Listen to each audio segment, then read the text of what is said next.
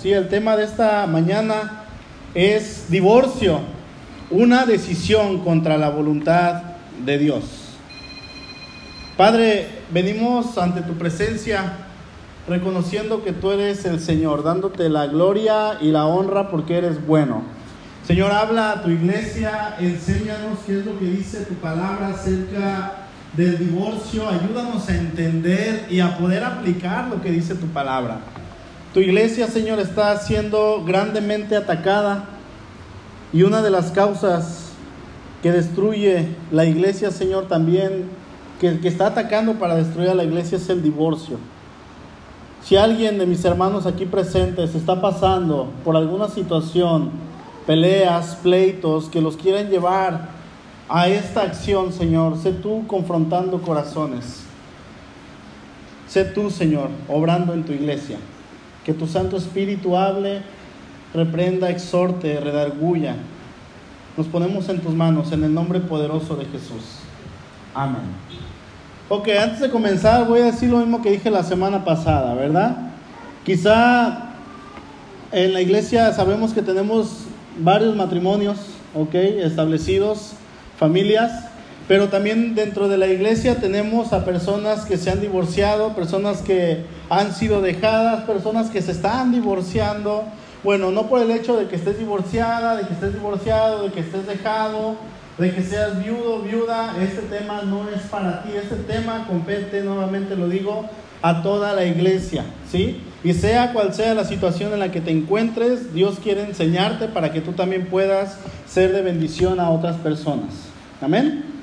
Entonces, este, vamos a disponer nuestro corazón, por favor, y vamos a hablar del divorcio. Es una decisión, primeramente, en contra de la voluntad de Dios, ¿verdad? Y es que cuando hablamos de matrimonio, hermanos, en muchas ocasiones al pensar en matrimonio, ya estamos pensando en la palabra divorcio.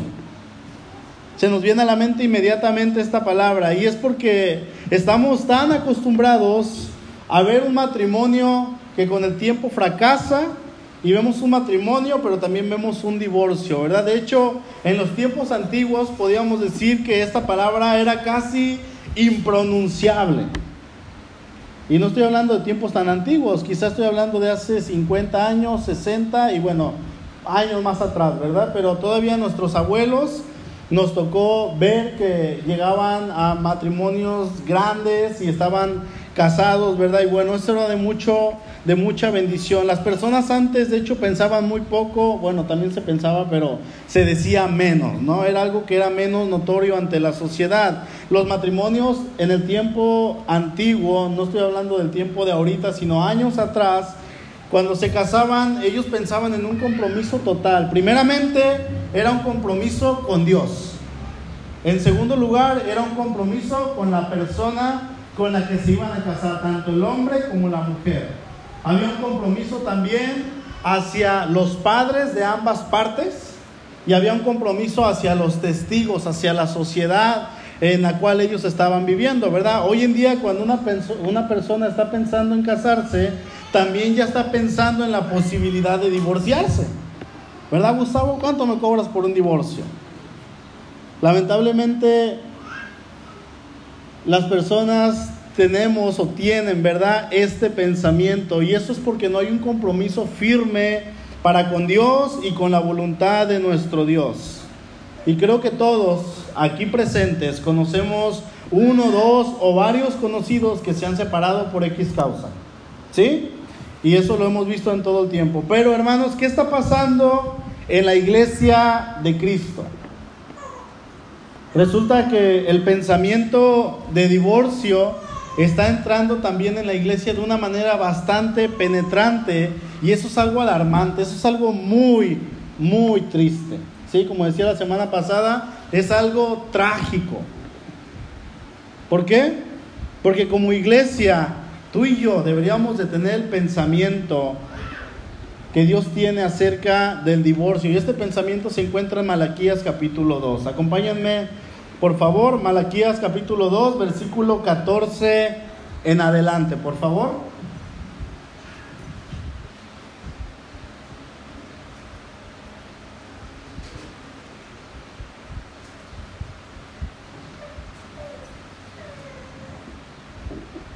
¿Ya están ahí? Dice así el versículo 14, más diréis, ¿por qué?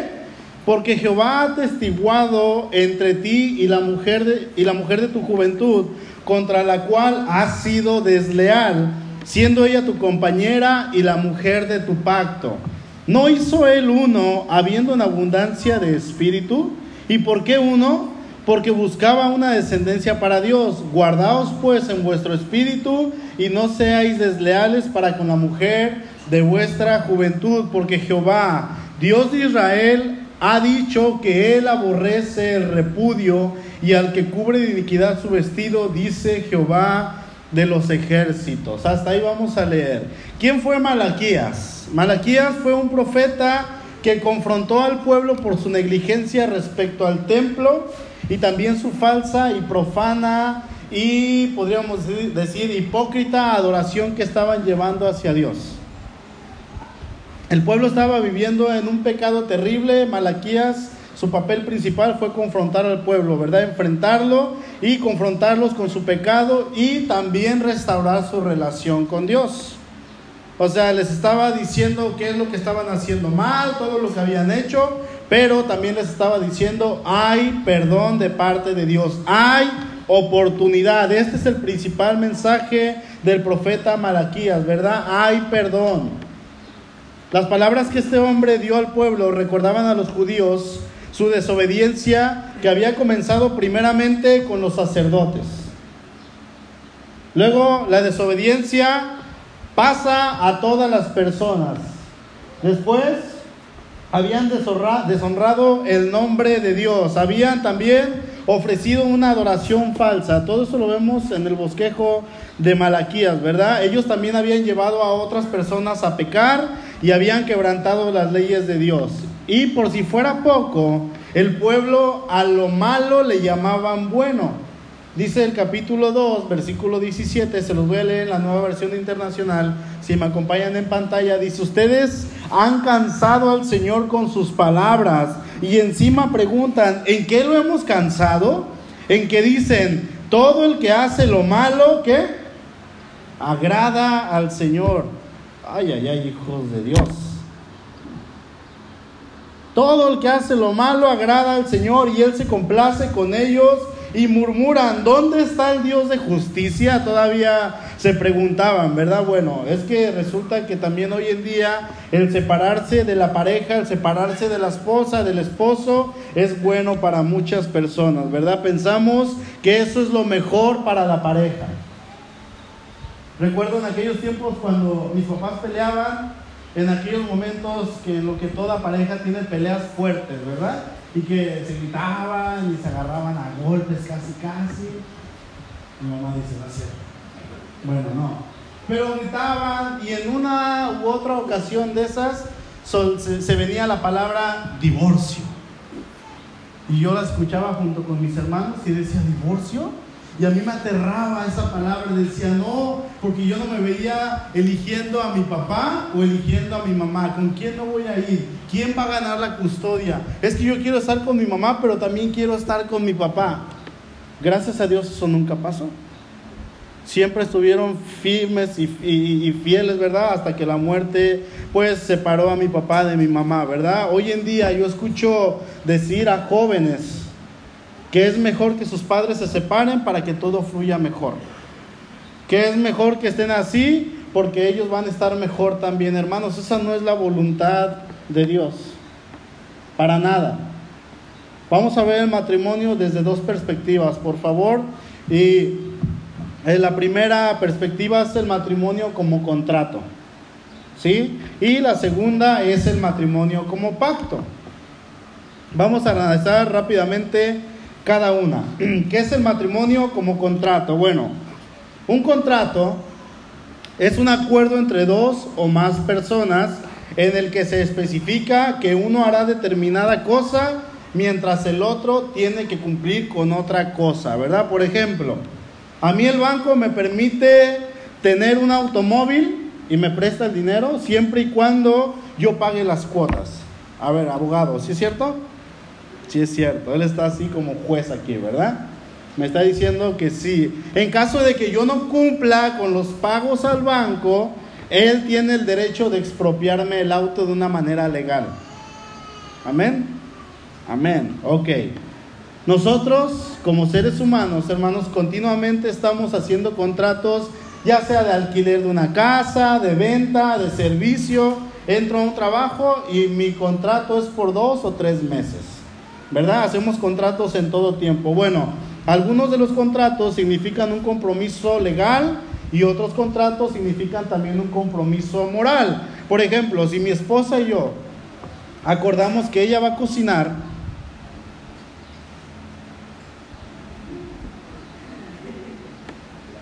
acordamos que ella va a cocinar y yo lavo los platos, entonces estamos haciendo un contrato informal. Si ella cocina mal y yo no lavo los platos, ella no me puede hacer nada, ¿verdad? Va a haber una pelea, pero no va a haber nada legal. Ella no puede actuar de una manera legal y no me va a ir a demandar. ¿Por qué? Porque fue un contrato legal, fue algo apalabrado entre nosotros dos, ¿verdad? Si se trata de un contrato legal, una de las partes puede demandar a la otra.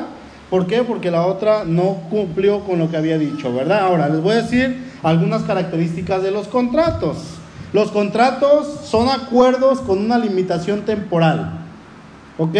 Dentro del matrimonio es muy común que surjan pensamientos tales como, bueno, yo me comprometo con mi esposa mientras la relación significa algo beneficioso para ambos. Si en dos o en tres o en cinco, en diez años no funciona, yo rompo mi contrato y termino con esto. Eso es el contrato dentro del matrimonio, ¿verdad? Y nos atenemos a las consecuencias, venga lo que venga. Número dos, la mayoría de los contratos se refieren solamente a acciones específicas. Tercero, los contratos se basan en una premisa. Si tú tal cosa, yo entonces tal otra. Eso es un contrato. Cuatro, la motivación de los contratos es de obtener un bien deseado. Eso es lo que es un contrato, ¿verdad? Pero recordemos que el contrato se puede romper. Ahora, dentro del matrimonio, el matrimonio abarca algo muchísimo más amplio. Vamos a decir que el matrimonio es un pacto. Un pacto, hermanos, no se rompe. ¿Qué es un pacto? Bueno, el término pacto es un término bíblico y sabemos que Dios es el Dios de pactos, ¿verdad? La palabra pacto se emplea por primera vez en la Biblia en Génesis capítulo 6 versículo 18. Dios toma la iniciativa de hacer un pacto en ese tiempo con Noé, ¿verdad? Más adelante Dios hace un pacto con Abraham y lo cumple revelándolo en el Nuevo Testamento cuando llega el Mesías. Ahí está el, pacto de Dios cumplido. Cuando leemos en la Biblia acerca del matrimonio, a nosotros no nos debe sorprender que el matrimonio se le conozca o se considere como un pacto entre un hombre y una mujer, ¿sí? De hecho, el autor de Proverbios le advierte a su hijo que no se involucre con la mujer extraña, ¿verdad? Dice, porque si tú te involucras con la mujer extraña, ella se va a olvidar del pacto que hizo contigo. Está hablando de una mujer de malos de, de un mal corazón, de malos pensamientos. Proverbios 2.16 dice, serás librado de la mujer extraña, de la ajena que halaga con sus palabras, la cual abandona al compañero de su juventud y se olvida del pacto de su Dios. Es lo que dice el autor de Proverbios. Indica con claridad que el matrimonio es un pacto sagrado. Es lo que nos dice la escritura. Y Dios, hermanos, suele simbolizar el pacto que tiene con Israel como un pacto matrimonial. Eso es lo que habla Dios del matrimonio, ¿verdad? Entonces, Así como los contratos tienen características, también los pactos tienen características. Les voy a mencionar algunas rápidamente, ¿verdad? Por ejemplo, si me ayudas Rafa, los pactos inician motivados siempre por el beneficio de la otra parte. Eso es un pacto. Yo quiero beneficiarte. Nacen por el deseo de ministrar a otra persona, no de manipularla sino de bendecirla, ¿verdad? No de obtener algo a cambio. Dios establece un pacto con Noé, no para que Noé lo amara, sino para que Dios pudiera bendecir a Noé. Número dos, en los pactos la gente hace promesas incondicionales. Eso es lo que es un pacto dentro del matrimonio, una promesa incondicional. Número tres, los pactos se basan en un amor incondicional. La palabra amor en el Antiguo Testamento es una palabra que es Gesed y en el Nuevo Testamento la conocemos. ¿Cuál es? Ágape. ¿Sí?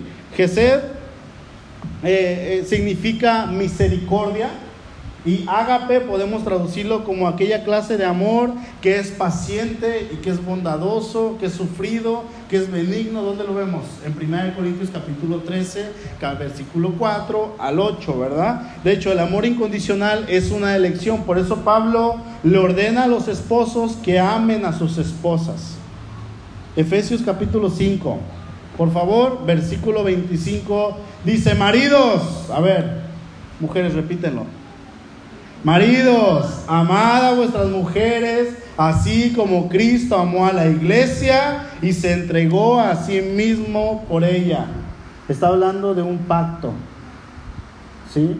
Ahora, las mujeres agarran Efesios 5:22 donde dice que la mujer se someta a su marido, y agarran Efesios 5:33, donde dice que la mujer respete a su marido, y ellas dicen, ¿verdad? Muchas mujeres dicen, la Biblia no nos manda a amar al marido. No nos dice que amemos al marido, dice que nos sometamos, dice que lo respetemos, pero no nos dice que lo amemos, lo dice jugando, ¿no? Eso quiero creer. Pero la Biblia sí dice que la mujer debe amar a su marido. En Tito capítulo 2, versículo 4, Pablo le dice a Timoteo que las mujeres mayores dice que enseñen a las mujeres jóvenes a qué? A amar a sus maridos y a amar a sus hijos. Debe de haber amor tanto de una parte como de otra parte, ¿verdad? Cuando la Biblia nos ordena hacer algo, hermanos, y nos dice que podemos enseñar algo y aprender algo, es porque lo podemos hacer. Dios no nos va a decir, vete a volar literalmente, porque no vamos a poder hacerlo. Si nos dice que amemos a nuestras mujeres, que la mujer ama a su marido, es porque podemos hacerlo, ¿verdad? Estamos entendiendo que vamos a respetar el pacto. Tú y yo vamos a elegir la manera en que vamos a tener la actitud para con nuestro cónyuge, ¿verdad? Puede ser una actitud de amor incondicional o una actitud grosera, grotesca y payasa. Bueno, la actitud de amor incondicional es el aspecto más importante dentro del pacto matrimonial. Otra característica de los pactos es que los compromisos son permanentes. ¿Sí? No hay caducidad, ni hay tiempo para que termine, es algo permanente y hermanos, eso es incuestionable, no se trata por 5 ni 10 años, no. El matrimonio es un compromiso destinado a la permanencia. Es lo que dice la palabra de Dios. Y quinto y última característica, los pactos requieren confrontación y perdón. ¿Por qué? Porque tú cuando confrontas a tu esposa, a tu esposo, dentro del matrimonio, la estás amando. Si ella está mal, si él está mal, lo estás amando. Pero también así como se confronta, se tiene que pedir perdón y se tiene que perdonar, ¿verdad? En el Antiguo Testamento vemos varios pactos que Dios establece con su pueblo y no el pueblo con Dios el pacto viene de arriba hacia abajo, ¿verdad? Por ejemplo, está el pacto con Noé, luego está el pacto con Abraham, está el pacto con Moisés, con Josué, con David y otros pactos que vemos en el Antiguo Testamento, ¿verdad? Pero si analizamos y leemos cada uno de estos pactos que Dios hace con ellos y ellos dicen, sí, nos comprometeremos, hermanos, nos vamos a sorprender la cantidad de veces que Israel falla delante de Dios. Ahora, por estos fallos que ellos tuvieron, ¿Dios los abandonó? Nunca. Nunca los abandonó, ¿verdad? Los, los castigó, los disciplinó, pero nunca los abandonó. Dios se mantuvo firme a su pacto con ellos. ¿Pasaba por alto sus caídas? Tampoco. Había siempre, como les digo, disciplina, pero siempre Dios estaba dispuesto a perdonar a su pueblo. Es de lo que habla Malaquías es de lo que habla Ageo, es de lo que hablan todos los profetas, ¿verdad? Algo que siempre tú y yo debemos de recordar es que Cristo nunca va a dejar a su esposa. Y si Él, siendo el maestro, no lo va a hacer, ¿quiénes somos nosotros para hacerlo? Por lo tanto, permanecer casado no se trata de permanecer enamorados, porque el amor es una decisión. Permanecer casados se trata principalmente de guardar el pacto. Y si estamos bien con Dios, tenemos que estar bien con nuestra esposa, ¿verdad? Hasta que la muerte nos separe, mientras vivamos los dos. Esa tiene que ser una promesa sagrada. De hecho, es la promesa, la misma promesa que Jesús le hace a su novia, ¿verdad? La iglesia cuando él muere por ella. Y es lo que vemos en la escritura. Por lo tanto, hermanos, lo que hace que el divorcio e incluso el nuevo matrimonio después del divorcio, dependiendo la situación en la que sea, sea algo de, eh, que, que Dios vea de una manera no agradable, no es el rompimiento del pacto, sino que también implica y distorsiona la idea de Cristo casado con su iglesia. Cuando nosotros pensamos en divorcio, tenemos que, tener en cuenta, hermanos, que estamos distorsionando la idea principal del matrimonio de Cristo y de su iglesia. Cristo murió por los pecadores y Él forja un pacto eh, en sufrimiento a través de su muerte en aquella cruz, ¿verdad? Toma una novia imperfecta con el precio de su sangre y la cubre con las prendas de su propia justicia. Y Él dice en Mateo 28, 20, yo estoy con ustedes todos los días hasta el fin de los tiempos. No los voy a dejar. En Hebreos 13:5 Jesús dice, nunca te fallaré, jamás te abandonaré. ¿Qué está haciendo? Manteniéndose fiel y firme al pacto. Ahora, con el matrimonio, Dios quiso exhibir al mundo esta realidad del Evangelio. Por eso es que estamos casados. Dios nos da el don, ¿verdad?, de casarnos. Por eso es que todos los matrimonios están casados, incluso aquellos que no conocen a Cristo. Ya hay matrimonios que no conocen a Cristo, que permanecen más que los que están en Cristo. Es por eso, hermanos, que Dios aborrece tanto el divorcio. En Mateo, acompáñenme por favor, Mateo capítulo 19. Jesús está enseñando sobre el divorcio. Jesús nunca se casó, pero podríamos decir que el Señor Jesús es la persona más sabia que exista. Y aún en el tema del matrimonio, ¿por qué? Porque lo creó. Simplemente por eso. ¿Sí? Mateo capítulo 19, ¿ya están ahí?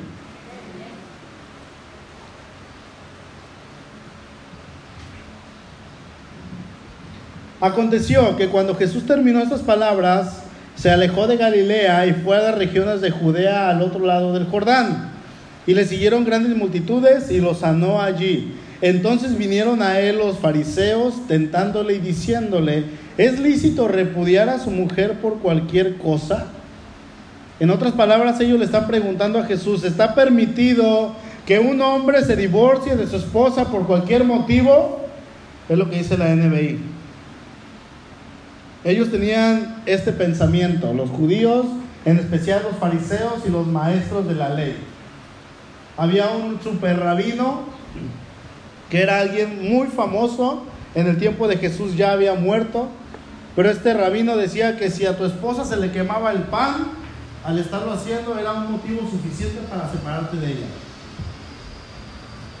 Otro rabino muy famoso, el rabí Shammai me parece que se llamó, este hombre decía que si tú estabas casado con tu esposa y decías, qué bella eres, chiquita, oh, preciosa, pero de repente por la calle pasaba otra y te gustaba más, era suficiente motivo para dejarla y casarte con ella. Los siguientes, imagínate, los discípulos, amén. Ellos decían que sí a todo esto. Jesús les responde y les dice, no. Estos hombres tenían en su corazón maldad, ira, envidia, odio, horror, mentira, hipocresía, ¿verdad? y vienen enfrente del creador del matrimonio y le hacen esta pregunta, Señor, ¿está permitido que el hombre se divorcie por cualquier motivo? Y la respuesta de Jesús siempre va a ser la misma, no. ¿Alguien tiene una pastillita? No, dice el Señor Jesús, ¿verdad? Y responde el versículo 4. Dice, él respondiendo les dijo, ¿no habéis leído que el que los hizo al principio, varón y hembra los hizo? Y dijo, por eso el hombre deja a su padre y a su madre y se une a su mujer y los dos serán una sola carne. Ahora, ¿qué es lo que Jesús está haciendo en esta parte, hermanos? Cuando algo no funciona, ¿a dónde hay que ir? Al inicio. Perdón, hay que ir al principio. Todo lo que Jesús hace es remontarse hasta el principio. A esto le llamamos teología del principio. Jesús va al diseño original dado por Dios en la institución del matrimonio. Vamos nuevamente a Génesis capítulo 2. No pierdan Mateo, por favor, 2.24.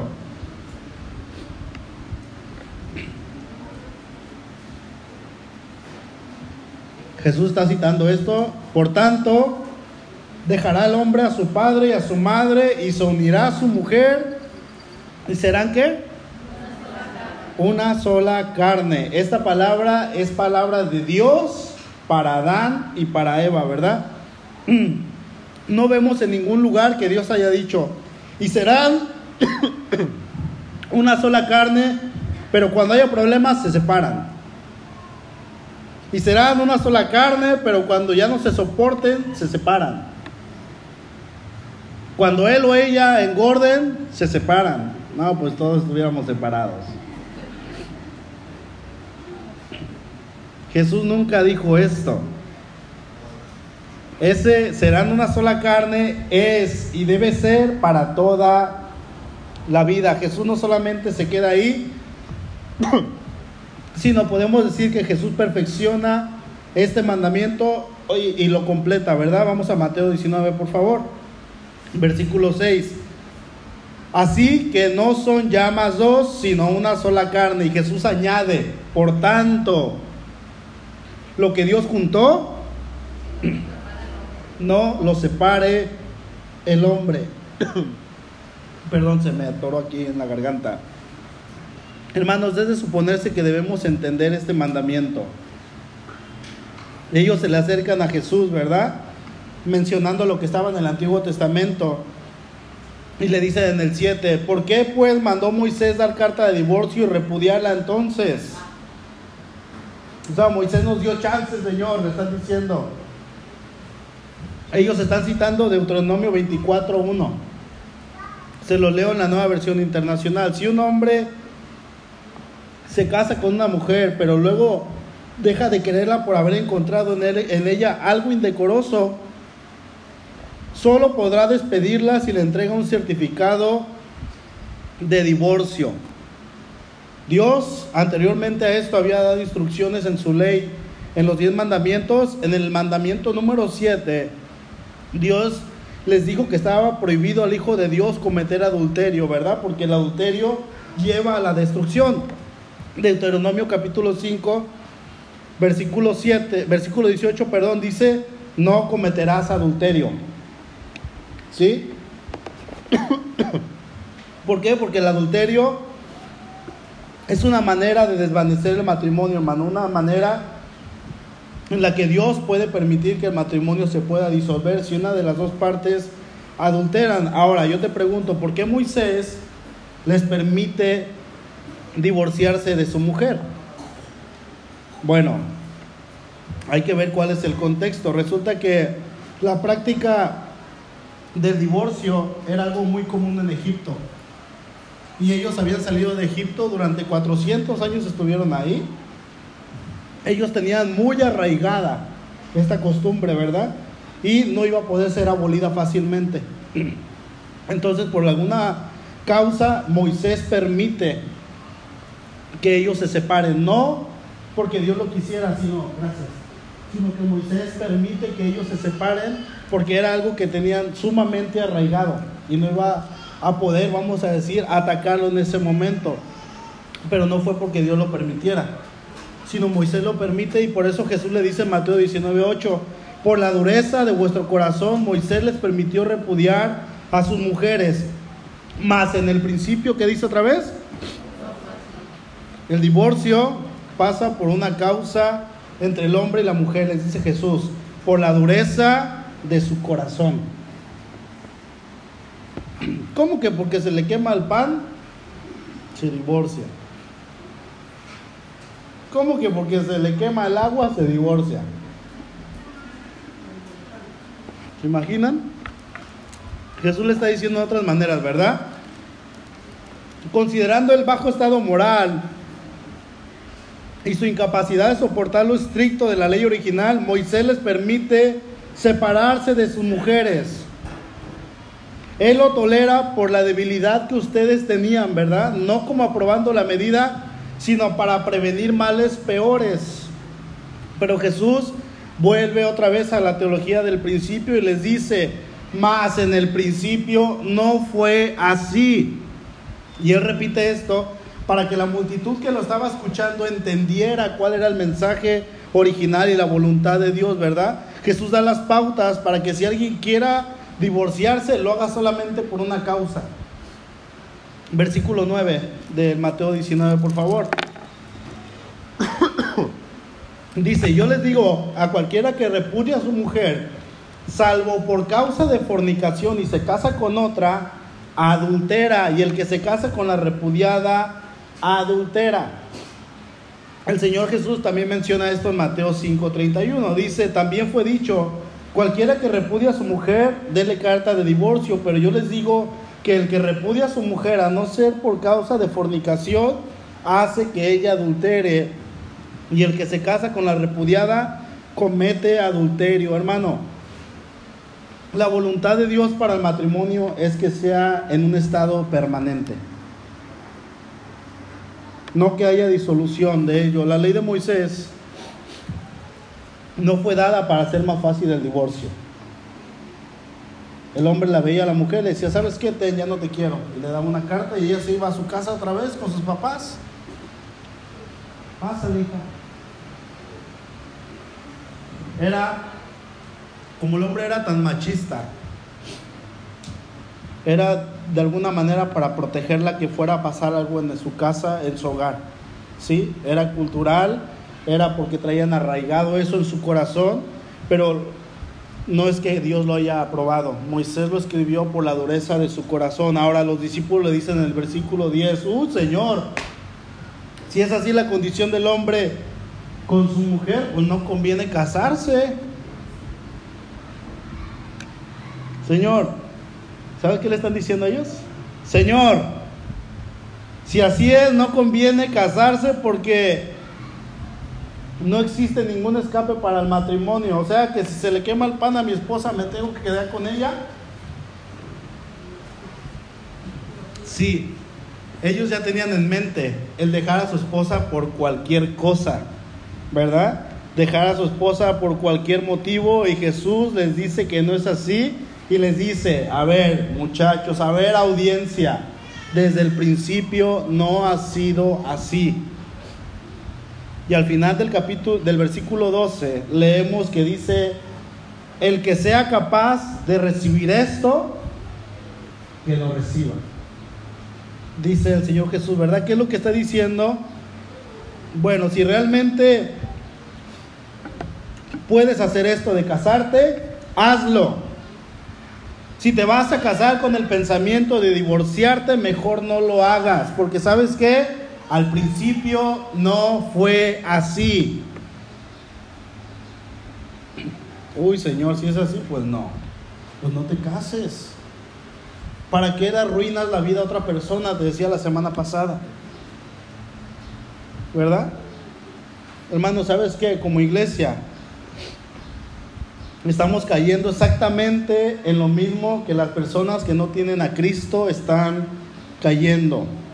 En los últimos años, dice el INEGI que el número de divorcios en México se ha incrementado considerablemente. Por ejemplo, les voy a citar algunas cifras reales en nuestro país del divorcio, ¿sí? En 2011 la cifra se ubicó en 91.285 divorcios. En 2012 fueron 99.509 divorcios registrados. En 2013 se registraron 108.727 divorcios. De los, de los, divorcios registrados en 2013, el 58% de las personas que estuvieron casadas tenían 10 años de antigüedad en el matrimonio o más. ¿Sí? Ahora, ¿qué pasa si avanzamos más para acá? Bueno, ahorita vamos para allá. En 1980, por cada 100 matrimonios había 4 divorcios. Hace casi 40 años. ¿Sí? En 1990 y 2000 esta, cifra se eleva a poco más de 7 divorcios de cada 100, o sea, el 7%. Bueno, para el 2010, el número de divorcios por cada 100 ya era de 15. En 2013 eran 19 divorcios por cada 100 matrimonios. ¿Qué vamos viendo? Va en aumento, ¿verdad? Ahora, en 2014 se registraron 577.713 matrimonios, bodas. Pero ese mismo año hubo, hubo cerca de 120 mil divorcios. ¿Sí? Ahora, dos años atrás, ¿qué es lo que pasó? Este sí está en pantalla, Rafa, por favor, gracias. 2017, hubo 528 mil matrimonios nuevos y en el mismo 2017 hubo 147 mil 581 divorcios registrados. Te estoy hablando del que va con el abogado y le dice, me quiero divorciar. No estamos contando los que se separan y no se divorcian, cada quien por su lado. Y muchos de estos números está en la iglesia. La revista Forbes en México dice que mientras las uniones legales entre mexicanos heterosexuales, o sea, un hombre y una mujer, disminuyen, dice que los matrimonios gay van en ascenso. Suben y suben y suben, ¿verdad? Y estos divorcios están dentro también de la iglesia y eso es porque no hemos entendido la magnitud de lo que es el matrimonio. Dijimos la semana pasada que el matrimonio es un simbolismo aquí en la tierra de lo que es la iglesia en la eternidad casada con su Señor, ¿se acuerdan? Dijimos la semana pasada que el matrimonio es tan importante para Dios que la Biblia comienza con una boda y la Biblia termina con qué? Con una boda.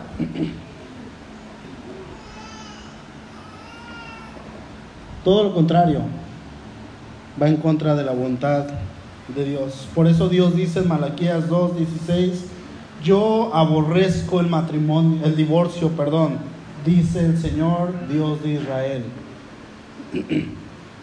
Somos hijos de Dios. Tenemos la solución. ¿Sí? Imagínate pensar que Dios realiza las bodas del Cordero, esas que tantos de aquí estamos esperando, amén. En el momento en que la iglesia se case con su Señor, el momento más esperado por Él desde la eternidad. Y ya estamos en las bodas del Cordero, ya estamos en la eternidad y pasa un tiempo, 59 mil años que de allá no va a ser nada de tiempo. Y en esos 59 mil años después el Señor dice, ¿sabes qué? Ya no quiero, ya me cansé. Ya me quiero divorciar. Quiero el divorcio, le dice a su esposa. Imagínate que pasara esto. ¿Va a pasar? Jamás va a pasar. No es posible, hermanos. Porque lo que Dios hace con su iglesia, con su esposa, es un pacto. Y un pacto para Dios es inquebrantable. Por lo tanto, para el ser humano, el Hijo de Dios, el pacto debería ser algo inquebrantable. Te voy a leer algo que fue redactado en una revista en Londres. La revista fue, era llamada New Woman. La Mujer Nueva. Y en una publicación del mes de junio de 1982, esta revista cita un pequeño párrafo extraído de un, libro llamado Divorcio, cómo y cuándo librarse. Bueno, en esta revista lo que citó fue lo siguiente. Es cierto, su matrimonio se puede desgastar. Es una revista feminista, ¿sí? Los valores y estilo de vida de cada uno van cambiando. Todos queremos tener nuevas vivencias, ya que el cambio forma parte de la vida. El cambio y el crecimiento personal son rasgos de los que usted debe enorgullecerse, pues revelan una mente vital e inquieta. Debe aceptar el hecho de que en el mundo multifacético de hoy es muy fácil que dos personas se vayan alejando. Si su matrimonio ya no le satisface, librarse de él puede ser lo más productivo que haga en su vida. La obtención del divorcio puede resultar un paso positivo hacia el crecimiento y la resolución de sus problemas. puede convertirse en un triunfo personal. Y esta revista en 1982 tenía 8 millones de lectores. Jesús dice, pero en el principio no fue así. ¿Qué va a pesar más, hermanos? ¿La palabra de Dios o tu palabra? Es que ya no la quiero, es que ya no lo quiero, es que ya no la soporto, es que ya no la aguanto, es que ya se ha vuelto un grosero, es que esto, aquello. Puedes ir a Dios. Si no vas a Dios, te vas a divorciar. Y estás rompiendo el pacto matrimonial. Estás rompiendo lo que Dios ha establecido, ¿verdad? Cuando tú decides someterte a la voluntad de Dios, vas a mostrar el amor de Dios hacia tu cónyuge, ¿verdad? Dependiendo de la situación en que te encuentres en ese momento. La única situación, la única manera en que Jesús permite el divorcio es por inmoralidad sexual. Si ha habido adulterio, dice Jesús, es permitido. La otra razón es por la dureza del corazón. Pero ojo, esa Jesús no la prueba. Jesús dice, más en el principio no fue así. Otra manera de disolver el matrimonio, ¿sabes cuál es? La muerte. Si una de las dos partes muere, bueno, pues la otra parte queda libre, ¿verdad? En el primer caso, si la persona ofendida en adulterio quiere rehacer su vida con alguien más, Dios está de acuerdo con eso. En el segundo caso, la persona que enviuda puede rehacer su vida, si puede rehacer su vida con alguien más, Dios está de acuerdo con eso. De otra manera, cualquier otra manera de querer hacerlo es necedad y es una ofensa contra Dios. Eso es lo que dice su palabra. Cuando un jarrón se hace añicos, cuando una tela se desgarra, va a ser muy difícil restaurarlo. Va a costar dinero, va a costar tiempo,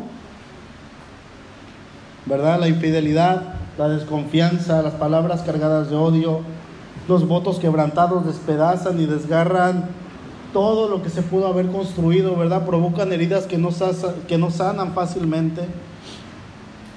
Bueno, el matrimonio es la institución más hermosa creada por Dios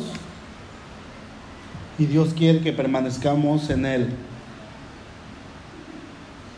Si tú ya pasaste por el divorcio, Dios te puede restaurar o Dios ya te restauró. Gloria a Dios por eso. Si estás pasando por problemas, busca ayuda. No te quedes callado, no te quedes callada, busca ayuda.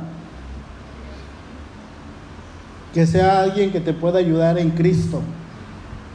Está el pastor, está su esposa, hay líderes fuertes.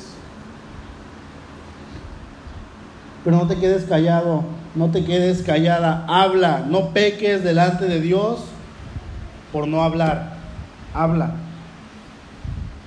¿Sí? Una persona que no habla, pues las otras personas no son adivinas. La manera en que se empieza a romper el matrimonio es cuando el hombre y la mujer se alejan de Dios.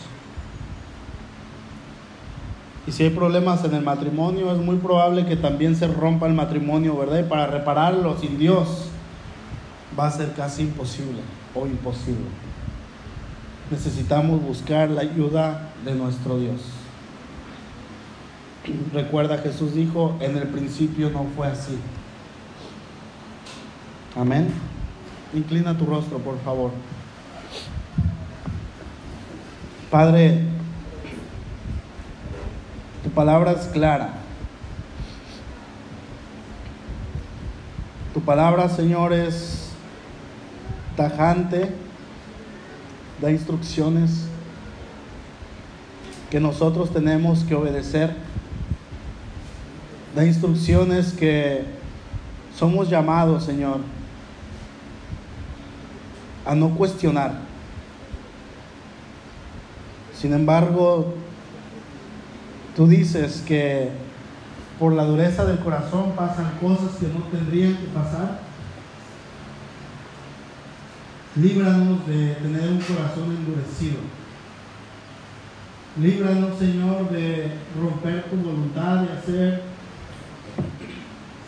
hacer lo que nosotros querramos, simplemente porque no queremos dar un paso más, porque no queremos dar la milla extra.